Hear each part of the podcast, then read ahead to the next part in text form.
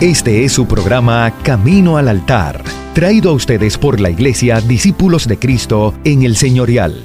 Acerquémonos pues confiadamente al trono de la gracia para alcanzar misericordia y hallar gracia para el oportuno socorro. Hebreos 4:16. Ante ustedes el programa Camino al Altar.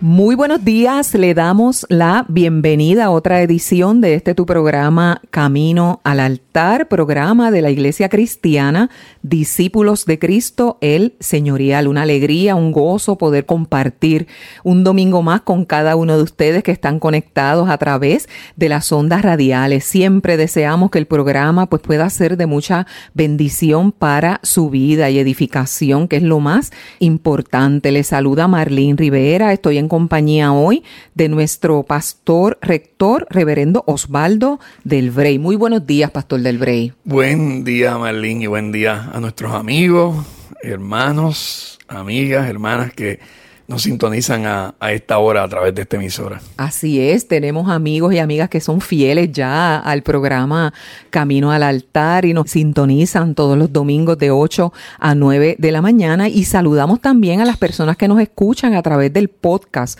porque Camino al Altar ya cuenta con su podcast donde semanalmente se van subiendo los programas para que si usted no puede escucharlo un domingo, pues sepa que lo puede buscar y escucharlo a su conveniencia.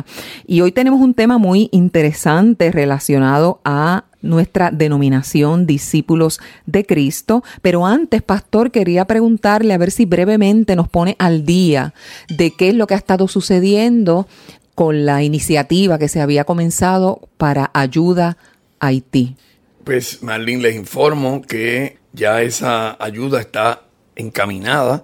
El domingo pasado, la gran mayoría de las iglesias discípulos de Cristo otras pues están tal vez un poquito más atrasaditas, pero la inmensa mayoría el domingo pasado consagramos y se levantó esa ofrenda especial. Y yo diría que la primera ofrenda especial porque esto de Haití no podemos abandonarlo, ¿verdad?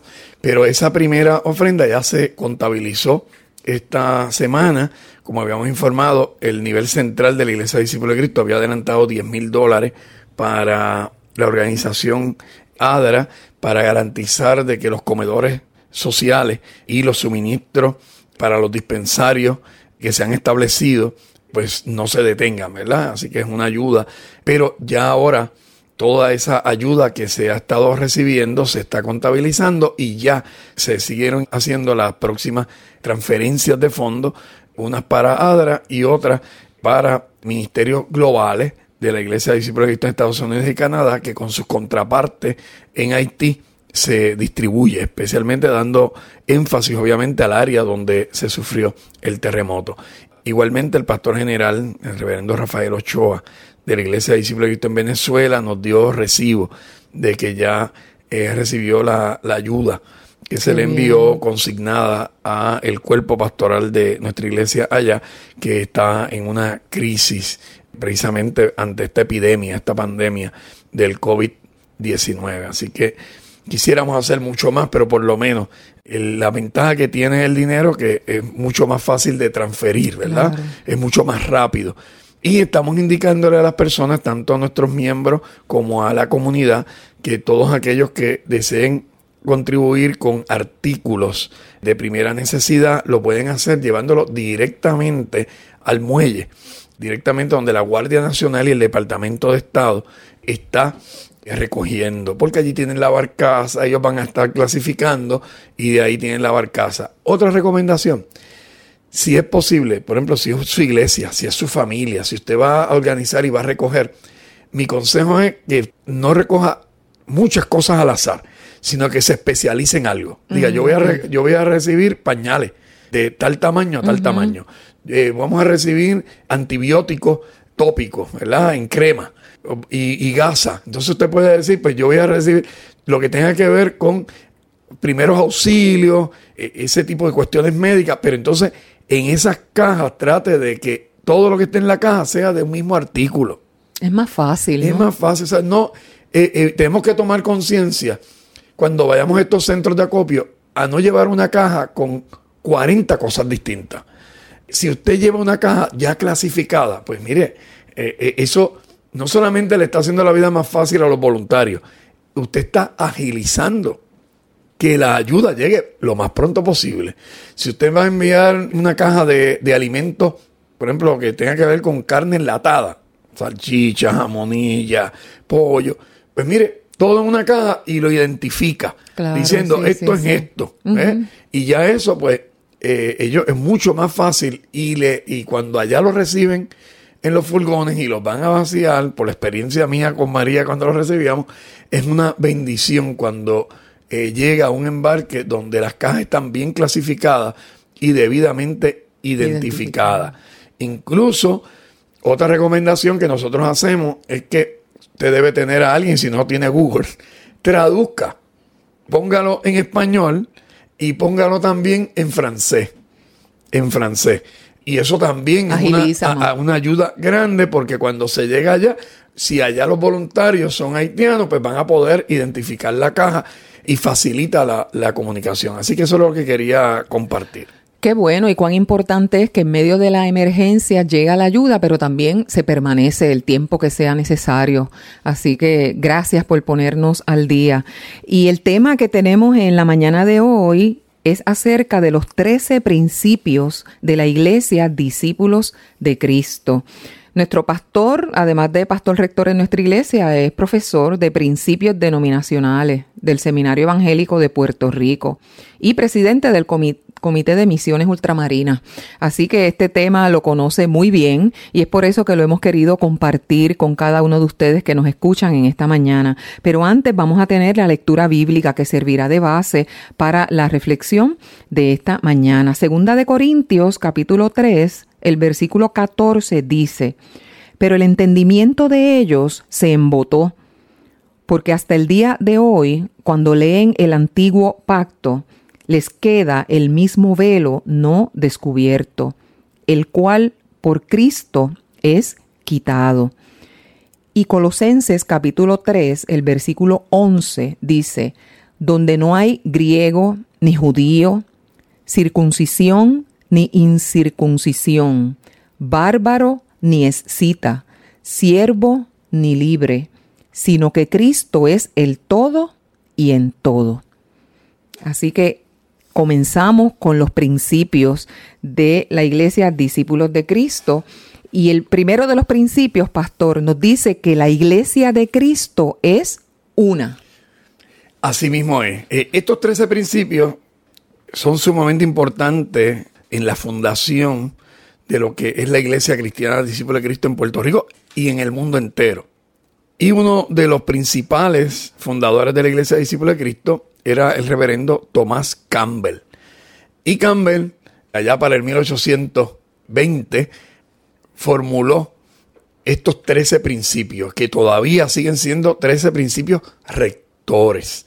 Y toda iglesia que se hace llamar discípulo de Cristo y que pertenece a nuestro movimiento, debería tener esto claro, porque son nuestra guía. Obviamente que uno respeta, hay otros movimientos, pero si una persona va a llevar nuestro nombre como si una persona va a ser católica, debería de honrar, ¿verdad? Lo que la Iglesia Católica profesa y afirma. Y asimismo es la Iglesia Discípula de Cristo, pero estos 13 puntos, miren cuán importante, porque estos 13 puntos o 13 principios de la Iglesia Discípula de Cristo fue allá para el 1820, para la década del 1820, que lo formula. Y lo que quiero que entiendan es, para mí, yo que soy profesor de principios denominacionales, en el Seminario Evangélico de Puerto Rico y que precisamente estamos preparando una serie de charlas y dando este curso a nivel internacional. El movimiento Discípulo de Cristo en Argentina, Paraguay, Costa Rica, Venezuela, Ecuador, República Dominicana, México eh, y Colombia eh, se están beneficiando y ahora con los avances tecnológicos estamos dando un curso en línea internacionalmente para todo el movimiento discípulo de Cristo sobre los principios de nuestra denominación. Así que tú, hermano que me estás escuchando, te invito a que permanezca y escuche porque a mí me son sumamente interesantes y me parece que aun cuando fueron formulados en 1820 son sumamente vanguardistas. Todavía hoy son vanguardistas. Cuando yo le doy la charla a los distintos movimientos discípulos de Cristo en Latinoamérica, yo le digo a ellos, atrévanse a ser discípulos de Cristo. Aprendan lo que es ser discípulo de Cristo y atrévanse a ser discípulos de Cristo. Nosotros no tenemos, ni nadie tiene por qué estar imitando a nadie. Yo creo que cada denominación tiene una aportación que hacer en el acervo de la fe y en el acervo cristiano. El primer punto de Tomás Campbell es la iglesia de Cristo es una.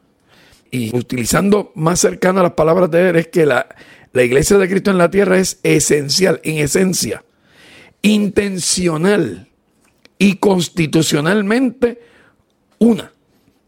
Una sola. Fíjense, en esencia, en intención y en constitución. La iglesia de Cristo es una, independientemente de los nombres, independientemente de las tradiciones. Si es ortodoxa, si es católica, si es protestante, si es copta egipcia, si es ortodoxa griega, ortodoxa rusa, si son armenios, si, son, si es la iglesia de Etiopía, independientemente, si es la episcopal o anglicana, como también se le conoce, la iglesia de Cristo es esencial, intencional y constitucionalmente una sola. Ese es el primer principio de la iglesia discípulo de Cristo a nivel internacional. El segundo principio, pastor, la iglesia se manifiesta en lugares y formas distintas. Precisamente. Si el primer punto es que la iglesia es esencialmente una sola, el segundo punto reconoce que esa iglesia que es una se manifiesta a través de culturas distintas. Se va a manifestar a través de tradiciones diversas.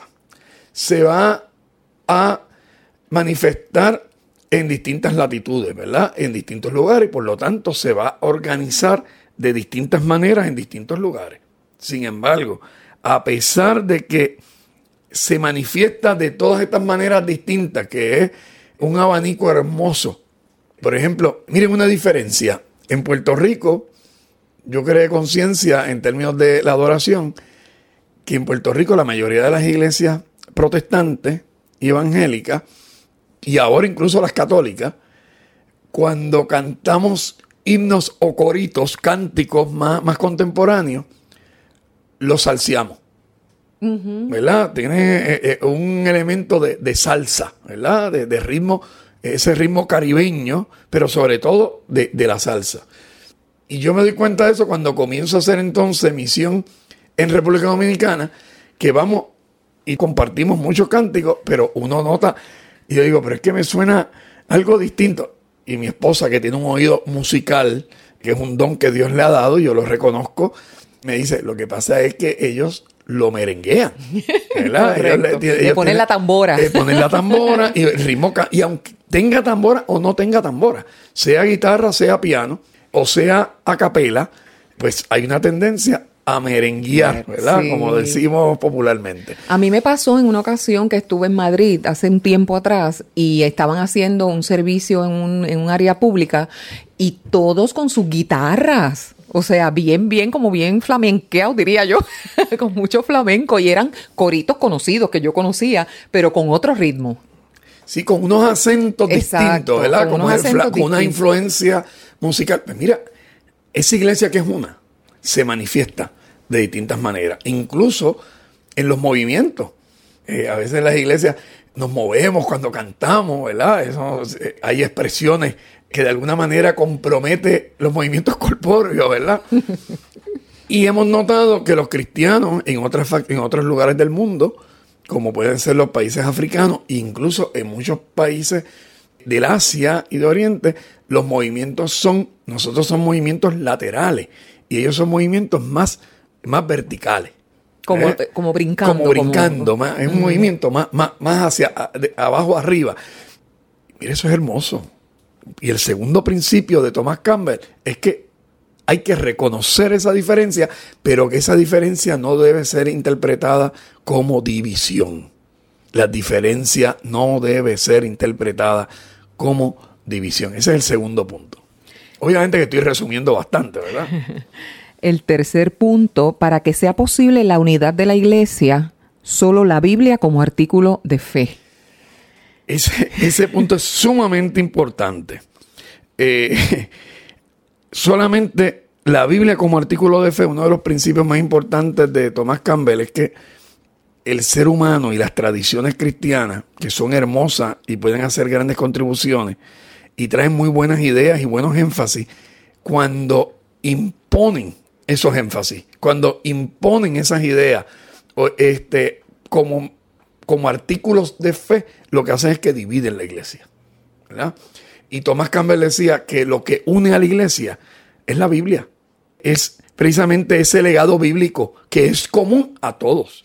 Podemos tener diferencia entre los católicos y protestantes, podemos tener diferencia entre los protestantes, pero una cosa debemos de tener en común, que es el canon bíblico, es la tradición, son los evangelios y sobre todo a Cristo como centro. Por eso entonces es importante lo que hablábamos en los pasados programas de la interpretación bíblica de la importancia del contexto, de la importancia de ver qué es lo que estaba sucediendo a la hora de leer las escrituras, que yo creo que entonces ahí es muy, muy importante tener una interpretación bíblica correcta. Ese, ese es el elemento, fíjate que nada debe ser requerido bajo términos para la comunión que no sea aquello precisamente enseñado e instado por la Sagrada Escritura. Hay muchas prácticas que pueden ser sanas, pueden ser buenas, pero no son bíblicas. No las hace equivocadas. Hay cosas que en la iglesia, hay tradiciones en la iglesia de adoración que las podemos hacer, pero que no necesariamente es bíblico. Tampoco estamos diciendo que sea antibíblico. Lo que estamos diciendo es que no es una ordenanza de Dios. Por lo tanto, ¿por qué eso me tiene que dividir con otro hermano? Por ejemplo, lo que es el orden de la liturgia. Pues nosotros tenemos un orden litúrgico, la Iglesia Católica tiene un orden litúrgico, la iglesia anglicana tiene otro. Hay unas diferencias, pero eso no desmerece. Claro. Porque yo no puedo imponer el orden, porque el orden es una creación cultural. Correcto. Es parte de mi antropología religiosa, que es válido y sirve el propósito de responder a Dios, pero igualmente sirve otra forma de, de adorar o de ordenar el culto en otro lugar. Hay símbolos ¿verdad? Eh, hay rituales. Ahora, cuando yo impongo el ritual mío como condición para la comunión, como condición para que tú puedas tener comunión conmigo y que podamos adorar juntos, entonces... Ahí, están las cargas pesadas. Ahí son esas cargas que no las puso el Señor. A eso se refiere ese tercer punto. El cuarto punto. Antiguo Testamento y Nuevo Testamento son partes de una sola revelación pero la iglesia es esencialmente neotestamentaria. Yo te voy a pedir que vuelvas a leer el texto de 2 Corintios que leíste al principio, eh, que leíste al principio, lee nuevamente el cuarto punto y lees entonces el texto. Antiguo Testamento y Nuevo Testamento son partes de una sola revelación, pero la iglesia es esencialmente neotestamentaria. Y segunda de Corintios capítulo 3 versículo 14 dice, pero el entendimiento de ellos se embotó, porque hasta el día de hoy, cuando leen el antiguo pacto, les queda el mismo velo no descubierto, el cual por Cristo es quitado. Ese texto explica perfectamente el cuarto punto. Entendemos que el Antiguo y Nuevo Testamento es parte de una misma revelación. ¿Revelación de qué? La revelación de Dios, de un Dios que se autorrevela, de un Dios que se empeña en que el ser humano le conozcamos. Hebreos capítulo 1 dice, porque eh, de muchas maneras Dios había hablado en el pasado, pero en estos días ha hablado por medio de su Hijo Jesucristo. Entonces, la iglesia cristiana, y cuando hablo cristiana en, el, en términos amplios de esa sola iglesia, la iglesia cristiana afirmamos o deberíamos afirmar que Cristo es la revelación máxima de Dios. No es la única revelación de Dios, pero es la máxima revelación de Dios. Es más, yo puedo ir hasta más. Yo podría incluso entender, alguien me puede decir, pastor, usted entiende que Dios no se le puede revelar a un hindú, que Dios no se le puede revelar a un musulmán? Yo, yo creo que sí. ¿quién soy yo para decirle a Dios a quién se revela y a quién no? Definitivamente. no estoy diciendo ni sí ni no, estoy diciendo yo no soy quién. Y yo sí conozco un Dios que se autorrevela y un Dios que se revela a quien Él quiere. Y se revela como Él quiere, hasta usó una mula en el Antiguo Testamento. En la entrada triunfal dice, si estos callan, las piedras hablan. O sea, Dios se puede revelar de distintas maneras. Ahora, dicho eso, aunque yo pueda reconocer que en otras religiones y yo puedo reconocer que en el Antiguo Testamento hay ciertamente revelación de Dios. La revelación máxima de Dios es Cristo Jesús. Es Cristo. Por eso es que en Juan dice, el que me ha visto a mí ha visto al Padre. Porque el Padre y yo uno somos. Ese es el mensaje del cristianismo. Por lo tanto, cuando nosotros leemos el Antiguo Testamento, lo tenemos que leer a la luz de Jesucristo. Y por eso Pablo en 2 Corintios dice que tanto los judíos como los judaizantes, que eran cristianos, pero que eran judaizantes, dicen que tienen el entendimiento embotado. ¿Por qué? Porque todavía cuando leen el Antiguo Testamento lo leen con el velo puesto. Por eso es que también usted señalaba en uno de los programas anteriores que se dice mucho en las escrituras, oyeron que fue dicho, más yo les Di, os digo. O sea que hay una diferencia con leer las escrituras a la luz de Cristo. Definitivamente, definitivamente, porque si Jesús, fíjate que los profetas hablaron, los patriarcas hablaron, la historia de Israel es parte de la revelación divina. Sin embargo, nada es más pristino, nada es más claro, nada es más cercano que el que vivió con el Padre y se encarnó y estuvo entre nosotros, que es Jesucristo. Por eso es que Él nos dice, en la casa de mi Padre muchas moradas hay, porque porque él vivió en esa casa. Él vivió allí, de allí viene. Así que eh, por eso es importante, oiga, y ahora que estamos leyendo el Antiguo Testamento en los estudios bíblicos los jueves, estamos leyendo Éxodo. El ejercicio precisamente, el reto que yo le estoy haciendo, es que tenemos que leer el Antiguo Testamento no como lo leería un judío, tenemos que leerlo como lo leemos los cristianos, a la luz de Cristo. Así que incluyo obviamente ese anuncio de lo que hacemos los jueves en esa relectura del Pentateuco a la luz de Cristo. La diferencia y el resultado hermenéutico es distinto. Y la aplicación también. Excelente.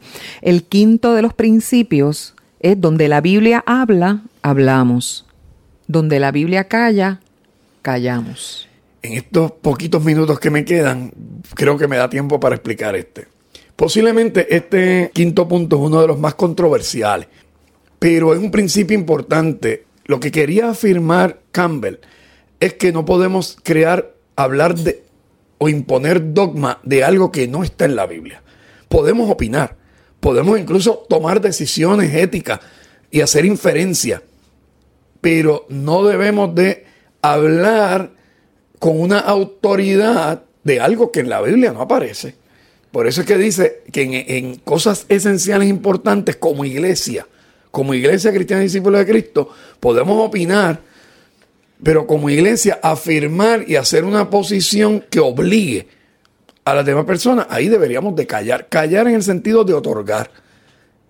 Yo callo, otorgo. ¿Qué estoy otorgando? La libertad a las personas de poder obrar y pensar según su conciencia. A eso es a lo que se refiere, donde la Biblia habla, hablamos, ahí afirmamos, ahí está lo esencial. Donde la Biblia calla, callamos pero sí podemos expresar nuestro sentir o nuestra opinión sobre algo en particular. Claro, porque tenemos el entendimiento y podemos hacer inferencia perfectamente. Lo que no podemos es añadir a la Biblia. Lo que no podemos es añadir versos que en la Biblia no existen. Poner cargas y poner condiciones que no aparecen en la Biblia, ¿verdad? O establecer doctrinas que no son bíblicas. Así, en ese es el elemento que dice, ahí callamos y ahí otorgamos un espacio de tolerancia y libertad, porque la realidad es que no, no aparece en la Biblia, pero sí podemos hacer inferencias éticas de la Biblia, podemos inferir tantas cosas que nos pueden ayudar a tomar decisiones prácticas en nuestra vida diaria. Muy bien, muy bien. Vamos a hacer una breve pausa. Está muy interesante estos principios. Son 13 principios de la Iglesia Discípulos de Cristo que hemos querido compartir con nuestros amigos y amigas Radio Escucha porque nuestro programa Camino al Altar es traído a ustedes gracias a la Iglesia Cristiana Discípulos de Cristo el Señorial. Y les queremos recordar que hoy domingo a las 10 y 30 de la mañana en vivo es el culto de adoración al Señor y proclamación de la palabra, que usted se puede conectar a través de las redes sociales, ya sea a través de Facebook, a través de YouTube, y puede compartir con nosotros este culto de adoración al Señor a las 10 y 30 de la mañana da comienzo. También durante la semana nuestra iglesia tiene sus diferentes actividades. Los martes el culto de oración y formación espiritual a las 7 y 30 de la noche. Y como ya anticipó nuestro pastor, ya comenzaron los estudios bíblicos que se llevan a cabo los jueves en transmisión a las 7 y 30 de la noche y también de manera presencial en nuestro templo. Se están reuniendo con las debidas precauciones y protocolos de seguridad en vivo, ¿verdad? También a las 7 y 30 de la noche los jueves en nuestro templo. Es importante que el que quiera venir un jueves, tenemos una nave de 500 personas y nos reunimos alrededor de 60 personas. O sea, tenemos espacio y es una experiencia bonita, así que eres bienvenido. Incluso el domingo eh, puedes conectarte, pero igual si nos quieres visitar, pues sí, tenemos el espacio para poder acomodarte. Siempre importante que tenga la mascarilla. Y si llegaras a nuestra facilidad y se te olvida la mascarilla, tenemos mascarilla. Lo que tienes que hacer es dejarle saber a alguien que se te quedó la mascarilla, que te vamos a conseguir una. Excelente. Tenemos que hacer una breve pausa, pero regresamos muy en breve con más de Camino al Altar.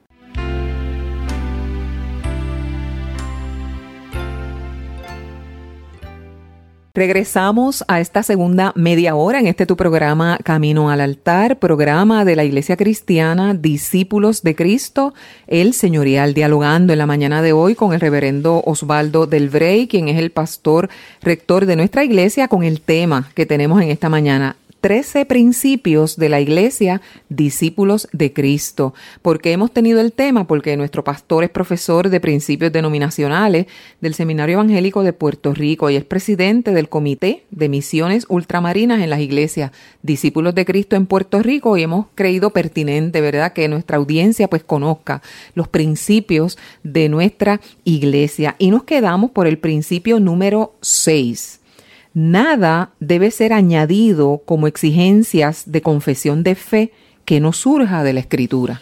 Ese sexto principio nace precisamente del, quinto, ¿verdad? Donde la Biblia habla, hablamos, donde la Biblia calla, callamos. Prácticamente de ahí surge, ¿verdad? Que nada debe ser añadido como exigencia de fe. Obviamente que la iglesia va en desarrollo y la iglesia va a ir adoptando nuevas formas y nuevas estructuras. Eh, aquí no tengo el tiempo, pero por ejemplo, cuando Judas murió, y todos sabemos que, que, no estaba escrita la forma en que se iban a, suceder los apóstoles. Sin embargo, los once apóstoles se reunieron y eligieron su sustituto. ¿eh? Fíjate que ese fue el primer cambio, si fuéramos a ver en términos de estructura. Está, bien. Fue Matías quien lo sustituyó. Matías, sí. Pero una cosa es que la iglesia pueda adoptar prácticas organizacionales o rituales y otra cosa es que se añada como exigencia de fe. Si no nace de la escritura, no puede ser una exigencia de fe. A eh, los fariseos les encantaba añadir cosas. Y dicen, no, no, y ahora las manos nos las vamos a lavar, pero no basta solamente la palma de la mano, nos vamos a lavar hasta los hombros. ¿Y dónde dice eso la Biblia? No, no, porque eh, ellos quieren practicar lo que sea más todavía. Y, y así seguían añadiendo carga y en el cristianismo igualmente. ¿Cuántas cosas a veces en las iglesias se añade? Que no estoy diciendo que sean malas prácticas, lo que es malo es que lo pongamos casi como condición de salvación. si tú no haces esto, tú no te salvas. Pero ¿dónde dice eso en la Biblia? Exacto. Esas son tradiciones, es parte de una cultura religiosa que puede ser buena, pero no puede ser exigida. Yo recuerdo un comentario de nuestro hermano Luis Bulgo que me estuvo muy curioso hace muchos años atrás. Porque los cristianos, los evangélicos en Puerto Rico, hubo una época en donde se conocían por los no puedo. Eh, que era, si tú decías que era evangélico es porque yo no hago esto, yo no hago esto, yo no hago. Y dice, pero eso es ser cristiano, no, hacer eso. Eh, entonces, ciertas prácticas, por ejemplo, él decía que si eso fuera cierto, que si ser evangélico es yo soy cristiano porque yo no bebo, no fumo ni bailo. Y bueno, entonces la perrita mía también es cristiana. Porque no hace ninguna de las tres cosas. Obviamente no es que estamos promoviendo ninguna cosa, estamos promoviendo eh, el fumar, que sabemos que es nocivo. Pero ese elemento de que casi casi lo convertimos en sinónimo y casi lo elevamos a, a principios bíblicos. Igual que otra, a lo mejor otras religiones que no son cristianas, que las personas se alimentan bien, no fuman, no beben, no bailan, sus vestimentas son trajes largos, y eso tampoco quiere decir que son cristianas, porque profesan otra religión. Correcta, son tradiciones religiosas y son su forma de, responder a su deidad o de experimentar y expresar su fe, ¿verdad? Desde los aspectos culturales donde viven. Ahora, para nosotros, lo más importante es que seamos escriturales, ¿verdad? El principio de la Biblia. Si no está en la Biblia, no es que no sea admitido, pero no puede ser condición o imposición de fe. Número 7. Las doctrinas y prácticas de la fe pueden ser útiles, razonables y sanas, pero en cuanto inferidas no deben ser requisito para la comunión cristiana. Seguimos en ese punto, ¿verdad? Pueden haber prácticas de fe que ya hemos dicho que pueden ser sanas, pueden ser buenas, pueden ser positivas, nos sirven para expresar nuestra fe, ¿verdad? Pero no deben ser requisitos para la comunión cristiana. Es decir, no podemos imponerle a alguien y decirle, si tú no practicas esto como yo, tú no puedes adorar conmigo. Un ejemplo, tal vez, ¿verdad? Hacer un ejemplo, tal vez puede sonar hasta muy simple y tonto, pero que sirva para la ilustración.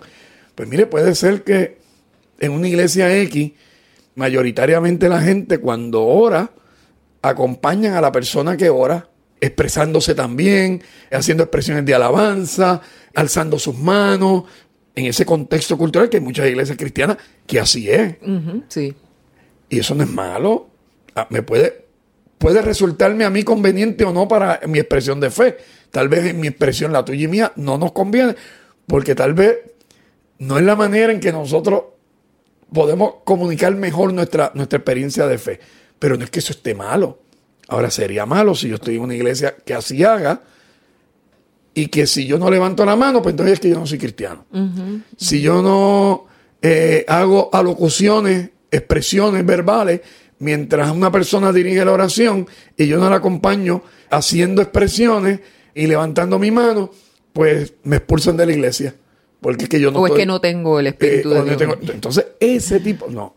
Lo que está diciendo es que pueden ser buenas, las prácticas de la fe pueden ser útiles, pueden ser razonables, pueden ser sanas, pero en cuanto inferidas no deben ser requisitos para la comunión cristiana. Ese elemento, ¿verdad? De la diversidad, ese elemento de la tolerancia.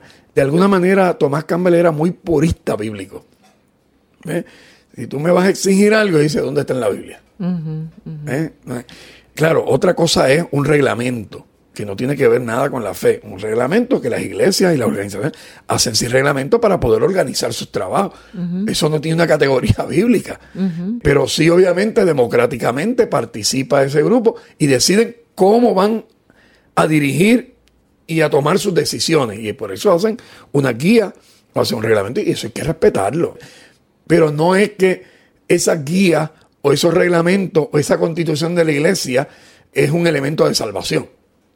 Eso, eso tampoco. Y cuán importante es no entrar en ese juicio de pensar que si una persona no alza sus manos en adoración o si una persona prefiere por lo que sea permanecer sentado, pues no está cerca del Señor o no está adorando al Señor como se supone.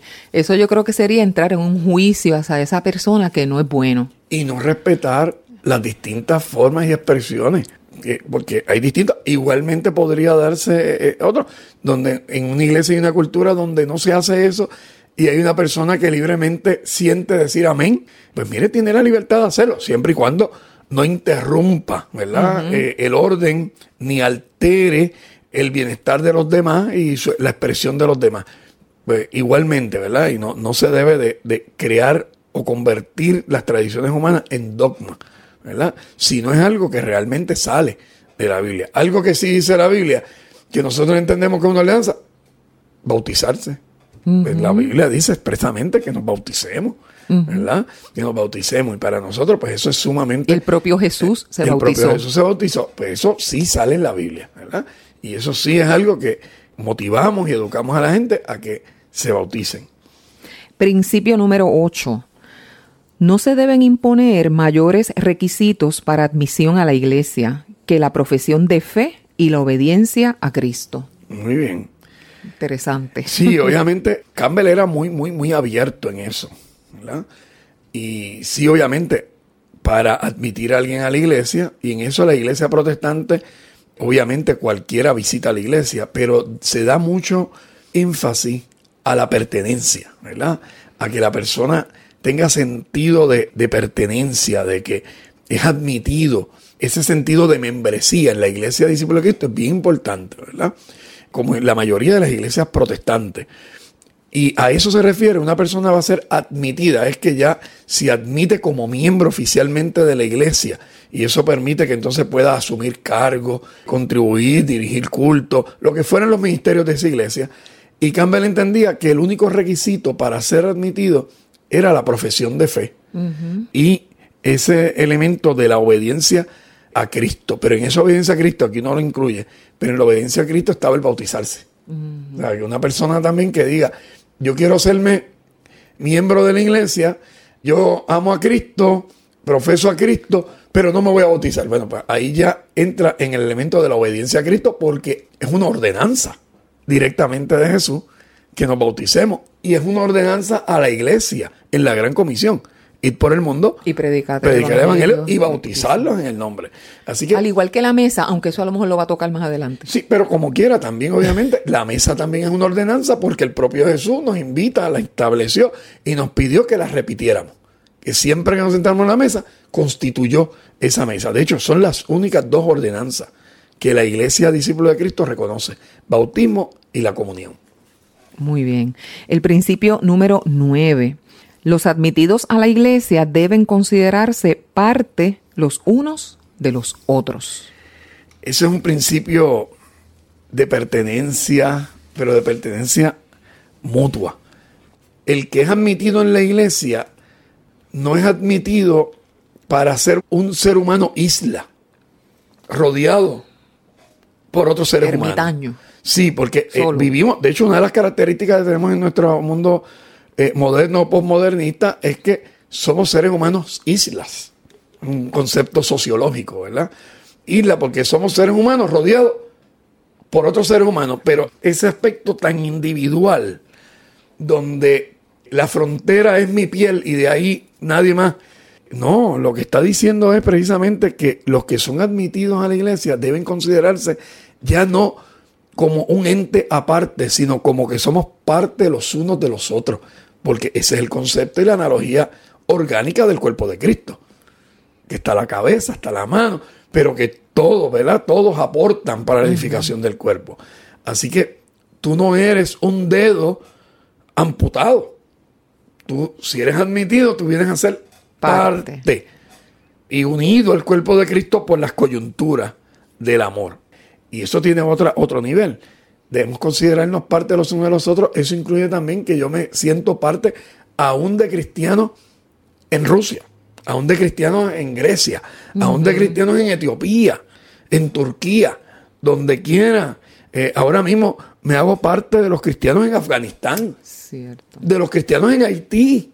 Ellos no son algo distinto a mí. ¿Ve? Yo me tengo que considerar que yo soy parte de ellos y ellos parte de mí.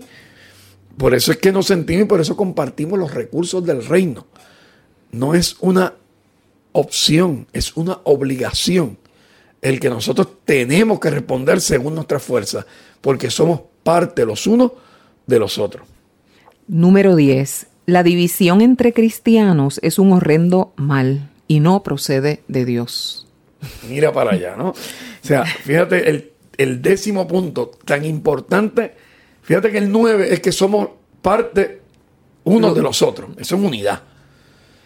Eso es unidad. Y por eso entonces el punto número 10 que la división entre los cristianos es pecado. Es un horrible mal. No debe ser tolerado. Y va en contra de la intención de Jesús cuando en la oración de intercesión dijo, Padre, te pido que estos sean uno como tú y yo somos uno, para que para que los inconversos crean, para que el mundo crea que tú me has enviado. Así que el testimonio eficaz de Jesús en la tierra va a estar atado a ese trabajo de unidad entre los cristianos. Así que no solamente cuando alguien visita nuestra iglesia aquí en el Señorial o alguna iglesia, debería esa persona poder ver el amor de Dios. Yo digo que eh, parte de la vocación de la iglesia es hacer visible el amor de Dios. ¿Y cómo lo hacemos? Amándonos los unos a los otros, siendo esa unidad. Pero igualmente ahí viene el ecumenismo. Ahí viene el ecumenismo, donde yo soy parte también de otro. Esta semana pasada estábamos reunidos la mesa de directores del concilio de iglesia. Eh, esta próxima semana nuestra iglesia del señorial, vamos a utilizar el terreno nuestro, va a ser anfitriona de un conclave del concilio de iglesias para discutir ciertos temas que son controversiales aún entre nosotros, ¿verdad? Y vamos a estar reunidos para discutirlo. Ese diálogo continuo de mesa con los presbiterianos, con los metodistas, con los episcopales, los bautistas, evangélicos unidos y discípulos de Cristo, pues mira, es una experiencia hermosa, es una experiencia linda porque somos parte, ¿verdad? Y tenemos que combatir la división. La división no significa que no tengamos diferencia. Lo maravilloso de la unión es que hay que construirla aún en medio de la diversidad y aún en medio de la, de las divergencias. Porque estar unidos tres personas que piensan exactamente igual, eso no es ningún milagro. Eh, el milagro maravilloso y el testimonio lindo es que siendo diferentes podemos adorar a un Dios único y a un mismo Jesús. Esa, esa es la diferencia. El número 11. Opiniones e invenciones humanas impuestas. Causa de corrupción y división. Ahí, obviamente, Campbell está haciendo uso de su conocimiento histórico y si algo Campbell aprendió de la historia de la iglesia a través de todos esos 18, 19 siglos, recuerden que era del 1800, es que las imposiciones impuestas, que eran meramente invenciones humanas, que eran doctrinas humanas, lo, que, lo único que logró que fue corrupción y divisiones. Miren, eso produjo cacería de, de brujas. Eso produjo guerra y que santa. Eso produjo invasiones a otros territorios. Eso produjo la simonía, que era la compra de las posiciones en la iglesia. Esas imposiciones trajeron persecución, trajeron la Santa Inquisición, trajeron la prohibición de práctica que no prohibía la Biblia. Esas imposiciones provocó en la contrarreforma, ¿cuántas personas no persiguieron después de la reforma protestante en España? Mm. Que se prohibía hasta la Biblia, introducir Biblia. En un momento dado era considerado hasta un acto de brujería. Imagínense hasta dónde podemos llegar. Y podríamos seguir mencionando porque las tenemos todavía hoy en día. Opiniones e invenciones humanas impuestas. El problema no es la opinión. Las invenciones humanas no son malas. El ser humano está inventando, el ser humano está creando, el ser humano puede opinar y puede opinar y, eso es parte del diálogo. Lo que Campbell dice es, el problema es cuando las imponemos. La imposición. La imposición de mi opinión, la imposición de una invención humana, por buena y plausible sea, es la madre de la corrupción y de la división, no solamente de la iglesia, de los pueblos. Así es. Y pastor, entonces, ¿qué se debe requerir? La 12, ¿qué se debe requerir? Conocimiento bíblico, profesión de fe por medio de temperamento y conducta, ministros escrituralmente cualificados, prácticas cerca de las ordenanzas divinas, siguiendo el ejemplo Iglesia Primitiva y Testamento. Ese penúltimo principio dice que en la iglesia cristiana y discípulo de Cristo, ¿qué debe requerir en la iglesia? ¿Qué cosas no deben ser negociables? Lo primero es conocimiento bíblico. Para Campbell, todo creyente debería tener conocimiento bíblico. Venimos a la iglesia Y parte de nuestro entrenamiento es aprender de la Biblia, no venir a la iglesia y pasar 15, 20, 30, 40 años y no conocemos la Biblia. Si somos cristianos, el cristiano debe conocer la Biblia, ¿verdad? No es que sea un erudito, un conferenciante, pero debe de conocerla. En segundo lugar, que la profesión de fe no sea meramente, tiene que ser una, una profesión de fe que se manifieste en el carácter del individuo y en su conducta. Así que no es meramente una confesión de fe. Esa profesión de fe no es meramente citar un credo. Él era bien anticredo. Él decía que el verdadero credo es el testimonio. Si verdaderamente yo hablo de lo que creo, con mi conducta, con mi forma de ser, como decía, ahora se me olvida, un famoso actor que lo oí una vez decir muy bien, que decía que la mejor versión de la Biblia él la tenía en su casa que era su madre. Yo era alemán. Y ahora se me olvida el nombre, un actor que desarrolló su carrera aquí en Puerto Rico, tenía un apellido alemán. Y él decía que eh, su madre, que era luterana, y él dice que la mejor versión de la Biblia, él la tenía en su casa porque era su madre. E, esa expresión hay, tan hay otra cosa también que recuerdo que decían como que habla, habla y después predica. ¿Cómo era? Predica, predica, predica. Y si fuera necesario, habla. Habla. E, Eh, esa eh, es. que predicamos con nuestra conducta. Exacto. En último, hablamos, pero primero lo practicamos. El tercero es que la iglesia debería de exigir o requerir ministros escrituralmente cualificados. Eso es un principio en la iglesia discípulo de Cristo. Para que un ministro nuestro, sea pastor o pastora, sea instalado y sea considerado, uno de los requisitos más importantes es que sea un maestro de la Biblia, que, que sea escrituralmente cualificado.